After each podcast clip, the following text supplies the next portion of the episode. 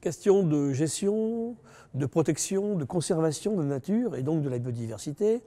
C'est bien sûr extrêmement prégnant aujourd'hui et très important.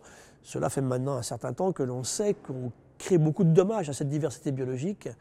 Donc on a réfléchi depuis un certain temps, la fin du 19e siècle, à des méthodologies applicables pour éviter qu'elles ne partent, surtout au rythme actuel qui est absolument effrayant. Elle part, cette diversité biologique, parce qu'effectivement on détruit les écosystèmes, on les pollue, on dissémine des espèces un petit peu partout, on les surexploite, ces écosystèmes, et puis le dérèglement climatique aussi, bien sûr, s'y applique.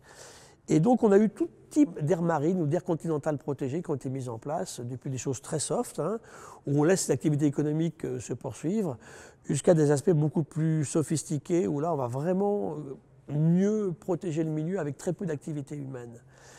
La question qui se pose alors, c'est la protection in situ, là où était l'espèce auparavant.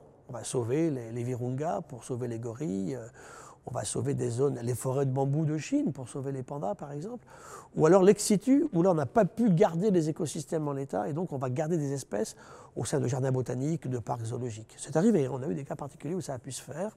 Donc tout, peut exister, c'est un problème de sensibilité, également d'importance de la demande. Il faut travailler vraiment, être extrêmement souple pour, pour approcher ceci. Tout ce qui touche aussi, bien sûr, aux sciences participatives est intéressant parce que le citoyen va amener de la donnée, au scientifique, il va contribuer à cette acquisition, l'aider ensuite à synthétiser, à mettre en forme, et bien sûr, collectivement, après, on, va faire une restitution et bien sûr des considérations à amener sur le terrain de bien meilleures méthodes de gestion que ce qu'on pouvait faire jusqu'à présent. Toutes les communautés là sont, sont, concernées par ces questions. Alors, quand on parle de conservation, c'est clair, on conserve une capacité à évoluer dans un monde de changement, un monde de changement dans lequel l'humain aujourd'hui crée des conditions encore beaucoup plus grandes d'accélération de ce changement, d'où une réactivité encore plus importante.